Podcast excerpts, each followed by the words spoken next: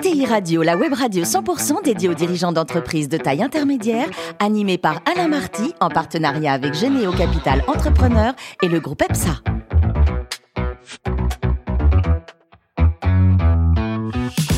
Bonjour à toutes et à tous, bienvenue à bord de ETI Radio. Vous êtes plus de 43 000 dirigeants d'entreprises abonnés à nos podcasts et on vous remercie d'être toujours plus nombreux à nous écouter. Et chaque semaine, vous pouvez bien sûr réagir sur les réseaux sociaux. À mes côtés, pour co-animer cette émission, Edouard Braun, qui est chargé d'investissement chez Généo Capital Entrepreneur. Bonjour Edouard. Bonjour à tous. Et Ludovic Beribos, associé du groupe EPSA. Bonjour Ludovic. Bonjour Alain. Aujourd'hui, on a le grand plaisir d'accueillir un garçon formidable, hein, Guillaume Poitrinal, le fondateur et président de Woodéum. Bonjour Guillaume. Bonjour. Alors, vous êtes diplômé d'HEC, vous avez débuté votre carrière chez Morgan Stanley. C'était une belle expérience, hein, pas que en France. Hein. C'était Oui. où? À Londres, enfin New York, Londres et Paris.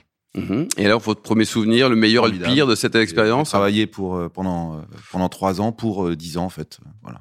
D'accord, c'était bien. Formateur aussi. Ensuite, euh, Unibail, c'est vous rentrez en 1995 et un souvenir de cette fusion quand même qui a été mémorable hein, avec euh, Rodamco en 2005. Ouais, euh, on a doublé la taille du groupe. On était numéro un français, on est devenu numéro un européen sur les métiers des centres commerciaux, des grands immeubles de bureaux et des centres de congrès-exposition. Bon, juste un, un- un géant quoi. Oui, une grosse boîte. Puis ensuite, on est rentré dans le CAC 40. Alors, ça fait quoi d'être un jeune patron, justement, de- patron d'une boîte du CAC 40 Vous aviez quel âge à l'époque? J'avais 37 ans. Et alors, ça change la J'étais façon. trop jeune, très clairement. Ouais. Ça change la façon de manager, de voir la vie, de qu'est-ce qu'il y a? Non, il y a une reconnaissance, etc. Dans le, dans le CAC, ça, beaucoup d'excitation sur, autour de ça. Bon, euh, après, on garde, on garde la tête froide et, et- et le principal, c'est de garder un esprit entrepreneurial dans une boîte en essayant d'éviter de devenir bureaucratique. Parce que le, le grand risque de toutes les grosses boîtes multinationales qui travaillent dans 12 pays, c'est de, de fabriquer de la bureaucratie, Ouais. c'est-à-dire du temps perdu. Donc, pour rester réactif et pour rester à l'écoute de son marché, être capable de faire bouger les choses, surtout dans un métier qui est un métier autour du commerce, hein, pour les centres commerciaux, où les enseignes ont une espérance de vie aujourd'hui de 5 à 7 ans à peu près, Mm. Eh ben, il faut essayer d'abattre toute la journée les niveaux euh, hiérarchiques, essayer d'arrêter la bureaucratie euh, et, tout ce, et tout ce qui ralentit en fait la boîte. Après huit ans de présidence, euh, vous décidez de partir. Euh, pourquoi on part? Ouais, enfin, 18 ans de présence dans la boîte. Ouais. hein, j'avais quand même euh, donc euh, pourquoi? Bah parce que la boîte avait plus euh, voilà j'avais plus de de, de d'opportunités de progression dans ma carrière donc euh, je me suis dit euh, Allez hop, je deviens entrepreneur à 100% tout oui, seul en grand. fait, euh, en fait, je voulais suivre l'exemple d'Alain Marty, Oui, entrepreneur, euh, si vous voulez, et de tas de copains qui avaient monté leur propre boîte, et je me suis dit, euh, Je me lance. voilà, euh, je me lance. euh, J'avais 45 ans, et je me suis dit, c'était, euh, c'était le bon moment. Alors racontez-nous donc ce concept qui marche fort, Woodéum, c'est quoi Qu'est-ce que vous faites En fait, l'idée, elle est venue de la COP 21. Euh, La COP 21, je me suis aperçu que l'immobilier, qui était mon métier, était très en retard sur le calcul de l'empreinte carbone. Euh, vous parliez des transports, tout le monde parlait du CO2 au mètre carré des transports, etc., la voiture, tout le monde parlait du... du- Et nous, l'immobilier, on était resté euh, accroché au kilowattheure au mètre carré. Donc, on Mm. pensait que la question du réchauffement climatique et du carbone, c'est une question de puissance énergétique consommée, en fait, le kilowattheure au mètre carré. Et je me suis dit, en fait, euh, c'est pas ça le problème de la planète, c'est un problème lié, mais c'est pas le problème essentiel. Le problème essentiel, c'est les gaz à effet de serre, et c'est donc le CO2 au mètre carré. Et donc, le pari qu'on a pris avec Philippe Zivkovic, mon associé, c'est dire, on va faire le numéro un français, et peut-être un jour européen, de la promotion immobilière bas carbone. C'est quoi la promotion immobilière bas carbone? C'est vous allez calculer l'empreinte carbone du bâtiment sur son cycle de vie. Promotion, exploitation et fin de vie. Donc euh, c'est tout. Alors ça nous a amené très très vite sur les matériaux dits biosourcés, Mhm. parce que ces matériaux biosourcés, notamment le bois, sont des matériaux à empreinte carbone inversée. C'est un arbre, ça passe sa vie à manger du CO2, ça garde le carbone, c'est le carbone de l'arbre qui fait la solidité en fait du matériau, et, euh, et, et, et ça vient remplacer des matériaux très émetteurs comme le béton. Donc nous remplaçons en fait des murs porteurs de béton armé par des murs porteurs de bois lamellé collé. Donc vous êtes 100% dans l'air du temps, Guillaume. hein? Oui, alors après les choses euh, se sont en effet euh, aujourd'hui les gens commencent à prendre conscience que le problème du réchauffement climatique est un problème de gaz à effet de serre. Les gens commencent à prendre conscience que le, le bâtiment c'est 30% des émissions. Donc aujourd'hui c'est vrai qu'on est très poussé euh, par ce qui est en train de se, se passer. J'ai envie de dire presque malheureusement parce que je souhaite Mmh, pas oui. le réchauffement climatique, mais par contre j'adore travailler avec ce matériau bois. Au-delà de la performance euh, carbone, on s'est aperçu qu'en fait les gens adoraient vivre dans des éléments en bois. Donc Mmh. en fait on fait des appartements, on fait des bureaux avec des grands voiles de bois. Donc au lieu de voir ce, ce grand mur blanc là, vous voyez ce bois vivant, c'est merveilleux. Les gens adorent habiter ou travailler dans ces univers. Est-ce qu'il y a qui sont quand on est dans un environnement en bois, Guillaume? C'est même est démontré calme. Scientifiquement, mon cher Alain. C'est même démontré scientifiquement, parce qu'on a des études scientifiques, il y en a à peu près une centaine qui ont été écrites sur les bienfaits psychologiques en fait, et même des bienfaits du point de vue du rythme cardiaque. Ça, vous êtes plus zen, en effet, vous l'avez dit, vous êtes plus zen quand vous êtes dans un univers en bois. Et aussi quand vous avez de la vision sur les plantes. Ce sont les deux, les deux bénéfices, en fait, d'être entouré de nature. Ludovic, vous êtes zen, vous, naturellement, non? Je suis extrêmement zen et c'est un sujet très intéressant euh, dans ce qui est dit, c'est cette capacité à repenser même les modèles de conception et le positionnement euh, est juste impressionnant en fait. Euh, on va sur la psychologie, les usages, le bien-être du bois avec un côté CO2. Euh, Alors c'est ça a été beaucoup de boulot parce que vrai, ça paraît facile, mais en fait, quand au pays du béton, parce qu'en fait il faut quand même le dire, la France a inventé le béton. Hein. Monsieur Vica, à un moment donné, en 1819, dans son garage, tout d'un coup, par une erreur de formule, il invente le ciment. Et puis après, on fait la précontrainte, etc. Puis après, Bouygues met du béton partout, etc. On fait du béton partout. Nous, on est le pays du béton. Les, les, tours à New York ou à Londres sont faites généralement en métal, en verre, etc. Nous, et en béton. On adore le béton. Mmh. Quand au pays du béton, vous dites je vais construire en bois, au début, ça paraît très simple. Et en fait, c'est très, très compliqué parce que toute l'ingénierie, toutes les normes, en fait, ont été inventées pour le béton. Donc, le phonique, euh, tout ce qui est, euh, tout ce qui est les Sécurité, questions toutes les questions de feu, tout, etc. Donc, on a dû tout refaire. Donc, euh, j'étais parti en disant, je veux surtout pas d'ingénieurs. En fait, on a nous, une armée d'ingénieurs. Vous êtes combien dans le groupe aujourd'hui, Guillaume On est 100 dans le groupe. Il doit y avoir au moins 50 ingénieurs là-dedans qui, alors qui se sont occupés de tout refaire à partir de zéro. Et donc aujourd'hui, en effet, on est capable de faire n'importe quel immeuble. On fait des immeubles de 17 étages à Bordeaux, à Lyon. On est capable de dépasser 50 mètres aujourd'hui avec ces voiles euh, de bois massif. Et on le fait euh, dans des conditions qui sont à il y a égalité une prise de, performance des le patrons. Les patrons se disent oui, il faut faire ça. quoi. C'est-à-dire que c'est aussi uniquement le directeur de l'immobilier ou les services généraux parce que ça coûte moins cher. Ça coûte moins cher d'ailleurs ou pas? Non, ça coûte pas moins cher. Ça coûte pas moins cher. On est à peu près à équidistance. Euh, on est légèrement plus cher pas beaucoup plus cher. On n'est pas, on est légèrement. Bah, faut bien vivre, hein, Mais, hein, oui. alors, en, prix de revient et en, en, termes de, en termes de prix de vente, nous sommes à égalité. C'est parce que la boîte, elle est un peu plus petite que les, que les mastodontes de la promotion immobilière, donc on arrive à vendre en prix de vente à égalité. Ce qu'on n'a pas arrivé, notre grand échec, c'est de ne pas avoir réussi à faire comme Tesla, c'est-à-dire vendre la même chose deux fois plus cher. Vous voyez? Pas encore, pas encore. Quoi. 10 000 euros, c'est un jour, ça arrivera peut-être. On vous le souhaite en tout cas. Ludovic? Ah, J'avais une question plutôt euh, dans le registre des achats. On sait que dans la promotion immobilière, la maîtrise des coûts des matériaux peut fortement euh, perturber l'équilibre de vos projets. Je veux savoir comment vous étiez organisé, notamment sur la partie filière achat. C'est ma grande angoisse depuis le depuis le début, parce que quand j'étais jeune, là, quand ces, ces années dont on pas si longtemps, il se trouve que j'ai, je me suis occupé d'un grand projet qui s'appelle Cœur Défense, qui fait 165 000 mètres carrés au milieu de la défense et qui est le plus grand ensemble à l'époque, ça a été livré en 2001, et qui est le plus grand ensemble jamais réalisé euh, pour les, les, bureaux en Europe. Et il se trouve qu'au milieu du chantier, je me suis retrouvé avec la, la, la faillite, en fait, du façadier. Donc c'était des éléments qui étaient extérieurs et qui ne sont pas arrivés sur le chantier avec un chantier qui est donc je suis très angoissé de la livraison sur le chantier des matériaux depuis ça parce que j'étais traumatisé. Tout et comment vous avez fait sans façade? C'est frais quoi. À la fin on a eu une explication de texte avec Bouygues et ils ont fini par remettre les sous qu'il fallait pour renflouer le façadier italien qui a fini par livrer les façades de Cœur Défense. Donc je vous, si vous allez à Cœur Défense il y a des façades. Je, je, vous rassure. D'accord? Mais et donc je suis donc depuis le début de Woodéum, j'ai énormément travaillé sur le sourcing du bois parce que, notamment en France, on a très très peu d'industrie en fait en matière de bois. Donc, on a des partenariats avec deux grosses entreprises qui nous fournissent du bois sur des contrats qui sont des contrats longs et qui nous permettent d'avoir ces grands voiles en mhm. fait de, de, CLT, de cross laminated timber, bois lamellé contre collé croisé, qui remplacent des murs porteurs considérables sur des, des, voiles de 30, 40 cm de, de large, hein, qui sont en bois massif, c'est magnifique, c'est très efficace, mais il faut pouvoir les usiner, donc il faut pouvoir qu'on soit livré. Et on a pris soin de faire attention au prix parce que c'est une matière première. Donc évidemment, l'offre et la demande fait que ça varie beaucoup. Donc on a un, un coût de la ressource à peu près stable. Pour le reste, je vous rassure, c'est-à-dire les fenêtres, les tuyaux, euh, le, la plomberie, etc. Nous sommes comme tout le monde. Donc vous de temps en temps ça monte, de temps en temps ça descend. On essaye de faire de faire au mieux, mais on, aura de l'inflation de toute façon sur ces matériaux dans les années qui viennent. Ludovic? Ouais, vous disiez vous êtes une centaine de TP, donc vous restez quand même une structure de, de, de taille modeste au regard des projets que vous gérez. Euh, vous êtes dans une stratégie plutôt de faire ou de faire faire? On est, euh, on est assez intrusif dans le chantier, mais on n'est pas constructeur. Donc on a nos méthodes, on a nos méthodes, on a notre savoir-faire, on a notre, notre, notre, technologie pour mettre euh, les climatisations, pour mettre le chauffage, sur les accroches de, de, de vêtures, de volets, etc. Donc on a notre savoir-faire, mais en général, ce sont des entreprises qui sont d'ailleurs les grandes entreprises qui a fait aussi décoller, je pense, notre méthodologie. Donc c'est les Vinci, les Bouygues, les Eiffage, euh, euh, GCC, euh, Matisse, des grosses entreprises qui sont parfois des ETI ou fait travailler aussi des ETI sur le sur ces sujets, qui viennent réaliser les immeubles. Euh, et, et, on travaille avec les grands architectes que vous connaissez, Jean-Michel Villemotte, Jean-Paul Viguier, Denis Valode, etc. Mmh. Tous les que des gens très fréquentables français. Que l'on salue. Oui, j'ai une autre question côté plutôt business. En fait, vous êtes dans le monde de la promotion immobilière. C'est quoi les relais de croissance de votre business?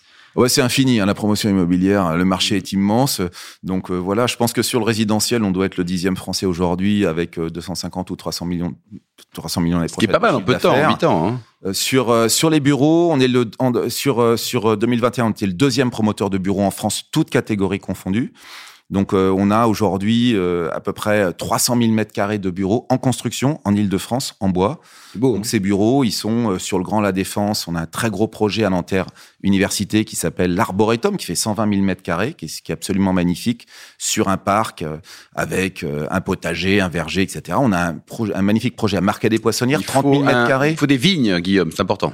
Euh, On va mettre des vignes. C'est une très bonne idée. J'y avais pas pensé. quoi. De On Vic. va faire notre vin. Ah, Beaucoup d'acteurs de la promotion Clichy. investissent dans la vigne. Hein. Ouais. Euh, L'hôtellerie et la vigne. Donc, je je voulais savoir effectivement si c'était des domaines auxquels vous vous intéressiez. L'hôtellerie, euh, oui, on fait de l'hôtellerie. Alors, dans le fonds d'investissement qu'on a monté, qui vient à l'appui en fait de, de, de nos projets de bureau, on a aussi des activités un peu de diversification. Donc, on a, on a une chaîne d'hôtels qui s'appelle Easy Hotel, qui fait de l'hôtellerie budget bas carbone, pour le coup, mais, bu- mais, mais budget. Ouais. Euh, les nuits à 30 ou 40 euros. Vous les avez vus arriver à, à, à Roissy, ils arrivent à Saint-Denis, ils sont à Nice. 30, 40 euros la nuit? Oui. Eh, Il y a des lits quand même, il y a tout ce qu'il faut. Quoi. Il y a tout ce qu'il faut, mais il y a très peu de mètres carrés. Et oui. c'est ça, en fait. Ouais. L'avenir, malgré tout, quand on parle bas carbone, on va parler compacité. Hmm. On va parler compacité et on va parler taux d'occupation élevé. Hmm. Donc l'hôtellerie économique, elle est très compacte parce qu'elle utilise 9 mètres carrés, donc très peu de bilan carbone, en fait, finalement, pour chauffer, pour construire, etc. Mais surtout, elle tourne à 85-90% Ouais, de taux Pour dormir, on d'occupation. n'a pas besoin de 50 mètres carrés non plus. Quoi. Euh, euh, Donc c'est l'hôtellerie bas carbone par excellence. Euh, bah, dernière question, effectivement, côté, euh, côté RSE, on comprend effectivement que votre raison d'être, c'est euh, de proposer euh, des, des, des, des constructions bas carbone euh, à base de structures de bois. Quelles sont euh, les principales dimensions aujourd'hui auxquelles vous êtes attentifs, notamment dans ce registre de, de la Alors, RSE J'ai écrit un livre là-dessus, là, que vous pouvez acheter. Il est en librairie en ce moment. Il s'appelle Pour en finir avec l'apocalypse, une écologie de l'action. hein, Aux éditions Stock, pour être aux précis. éditions Stock. Et combien il coûte d'ailleurs le bouquin? Et 19 euros. 19 Et, euros. euh, et, et- non, non, c'est, un investissement, mais, Absolument. mais- j'y développe la thèse assez su- euh, suivante, c'est que en fait, en matière des RSE, on a beaucoup trop d'objectifs et on rajoute des objectifs RSE à raison pour le CAC 40 d'une dizaine par an. Donc en fait, euh, les rapports RSE vont finir par être des d'immenses encyclopédies euh, du, bien, du bon, euh, du sage, etc. Le, problème de la planète, c'est pas le rapport RSE. Le problème de la planète, c'est pas un problème. Il y a des sujets, hein, mais c'est pas un problème d'égalité homme-femme, c'est pas un problème de récupération d'eau de pluie, c'est pas un problème euh, d'hôtel à insectes. Le problème de la planète, il est super simple. C'est un problème de gaz à effet de serre. Mhm. Et la question des gaz à effet de serre va se positionner au-dessus de tous les autres euh, questions, tout simplement parce que c'est une question de survie de la planète. Et, euh, et, et- et donc, moi, je plaide dans, dans cet ouvrage pour un étiquetage carbone de tous les produits et de tous les services que nous consommons. Tout. D'accord Depuis la. Donc la- il y a le la baromètre bouteille- carbone permanent. depuis la bouteille de Languedoc-Roussillon ou de Banyuls euh, jusqu'au voyage à tel ou tel endroit et jusqu'aux services financiers, jusqu'à l'abonnement Netflix, je propose un étiquetage carbone qui nous donne la valeur carbone, le poids carbone sur le cycle de vie du produit, depuis sa conception, sa livraison et puis ensuite sa fin de vie. Le jour où on aura ça, je pense que les comportements vont changer. Pourquoi c'est important d'avoir ça? Parce que nous, Français, nous, Européens, on se dit, on est des petits consommateurs à l'échelle du monde. Mm. Regardez le CO2 par habitant par rapport aux Chinois, par rapport aux Américains. Mais nous sommes, nous, tous Européens, un immense pouvoir de consommer. Et donc, la manière dont on peut convertir le reste du monde, la manière dont on peut aider les Chinois, et même les Allemands d'ailleurs, à abandonner le charbon, le charbon est un immense scandale aujourd'hui, cette manière-là, c'est d'orienter notre consommation. Il nous reste notre pouvoir de consommer. Financé par la dette, c'est pas très bien, mais il est là, notre pouvoir Mmh, de mmh. consommer. Et donc, il faut orienter notre consommation vers moins de carbone. Ça veut pas dire nécessairement moins de consommation, contrairement aux décroissantistes qui pensent qu'il faut puis une prise de consommer conscience moins. aussi. Il faut consommer probablement moins en volume, pas nécessairement moins en valeur. Il faut consommer du bas carbone. On l'a fait pour l'immobilier et je je souhaite que ça soit fait pour tous les autres secteurs. Édouard, vous en pensez quoi? C'est une bonne mesure ou pas? Pour notre génération, en tout cas, c'est une super. Vous avez quel âge, Édouard? 28 ans. 28 ans, dans le micro, mais formidable, ça nous rappelle des souvenirs. Alors dites-nous, posez-nous une bonne question à 28 ans. Vous parliez d'international. Aujourd'hui, le groupe, il est en France. Euh, comment vous voyez le développement? Est-ce que vous voulez vous développer dans d'autres pays européens? Quand j'ai créé le groupe, je me suis dit, on, on sera jamais plus de 20. Bon, on est 100 maintenant, euh, donc j'ai- vraiment pas envie de refaire un très grand groupe. Ce que j'ai dit qu'on accepterait de faire des très gros sujets dans les grandes capitales européennes pour des grands sièges euh, sociaux. Donc là, on a été appelé sur Luxembourg. On a un sujet euh, aujourd'hui qui arrive euh, sur Berlin. On a pris de l'avance, je pense honnêtement, sur tous les concurrents à l'international, sur cette technique et ces savoir-faire d'immobilier bas carbone. Et puis l'utilisation euh, du bois, des matériaux biosourcés, des matériaux recyclés, parce qu'il n'y a pas que le bois, hein, il y a aussi beaucoup de recyclage qu'on utilise nous euh, à l'intérieur d'un truc. Et puis cette discipline euh, de, de, de mesurer l'empreinte carbone. Donc on est appelé un peu à l'étranger, on va travailler un peu à l'étranger, et puis après je vais prendre ma retraite pour de bon. Euh, J'espère que ça sera le plus rapidement possible. Oh, voyons. Édouard, Et donc aujourd'hui, vous êtes en avance sur votre marché. Comment est-ce que vos concurrents, ils voient ça et ils réagissent euh, par- Alors, nos, nos concurrents sont des concurrents et à la fois des alliés. C'est-à-dire, j'ai toujours pensé, dans, quand on, on est revenu avec le, le- le bois, la première réaction évidemment de tout le monde a dit mais c'est n'importe quoi, le bois c'est des cabanes en bois, ça dure pas, les trois petits Ouais. cochons, le truc, etc. etc. Donc, j'ai tout eu. Ouais. Et, et le vieux finalement, je me suis cabanon dit, avec les en toilettes fait, au fond du jardin. Pour pouvoir, au pays de la culture béton, arriver avec des grands immeubles en bois, il va falloir changer la culture. Et le plus simple de changer, pour changer la culture, c'est d'aller voir les leaders d'opinion, qui sont vos vieux copains, à la fois euh, vos concurrents depuis toujours, mais avec lesquels vous aimez bien euh, dîner, déjeuner, etc., qui vous racontent des trucs. Je leur ai raconté ça. Alors, en effet, aujourd'hui, euh, Nexity fait beaucoup euh, de bas carbone. Donc, euh, Nexity, Merci, bravo Alain. Nexity, d'ailleurs, bravo, bravo à Lénina, euh, bravo à Véronique Bédag. Le premier aujourd'hui producteur de logements bas carbone, c'est c'est c'est Nexity. Nous, nous sommes numéro 2, mais nous, 100% de notre production est bas carbone. Ouais. Nexity, ça doit être 20% ou, euh, ou Ah, vous êtes spécialisé. 15%. On est spécialisé. Bouygues s'y est mis, BNP Paribas Real Estate s'y est mis, tout le monde, tout le monde s'y est mis. Aujourd'hui, même Jessie l'a fait. Donc c'est tendance Tout le monde maintenant. fait. D'autant plus que la réglementation, depuis le 1er janvier dernier, a changé. Et donc, avec la RE 2020, qui a remplacé la RT 2012, hein, Mhm. pardon d'être un peu, un peu technique, les immeubles, on, on a obligé chaque immeuble à calculer son empreinte carbone. Donc euh, voilà, vous avez le kilowattheure au mètre carré d'un côté, qui est toujours là, hein, le vieux kilowattheure au mètre carré, de la, qui date de la chasse au gaspille de Raymond Barre, vous n'étiez Ah pas oui. né. Et nous avons rajouté enfin le CO2 au mètre carré sur le cycle de vie de Ça progresse, ça progresse. Même, Quoi. on fait progresser. Édouard, une dernière question? Sur la mesure de l'empreinte carbone, euh, comment est-ce que aujourd'hui vous vous arrivez finalement à calculer cette empreinte carbone de vos bâtiments? C'est assez, contrairement à ce qu'on peut penser, assez simple. Parce qu'en fait, chaque euh, élément aujourd'hui, chaque matériau de construction vendu, il y a une fiche déclarative qu'on appelle une fiche FDES qui vous donne le poids carbone du, du matériau. Alors après, vous avez ce qu'on appelle de l'énergie grise, c'est-à-dire l'énergie dépensée pendant le chantier. Puis après, vous avez l'énergie du bâtiment. Si vous chauffez au fioul, c'est pas très bon. Si vous avez des pompes à chaleur, c'est mieux. Et puis après, vous avez le caractère recyclable ou pas en fin de vie euh, de, de votre bâtiment. Donc, vous avez honnêtement, de façon assez simple, l'empreinte carbone du bâtiment. Aujourd'hui, on est passé par mètre carré de 1500 kilos à 700 kilos. Donc, Oui. nous, on arrive à diviser par deux.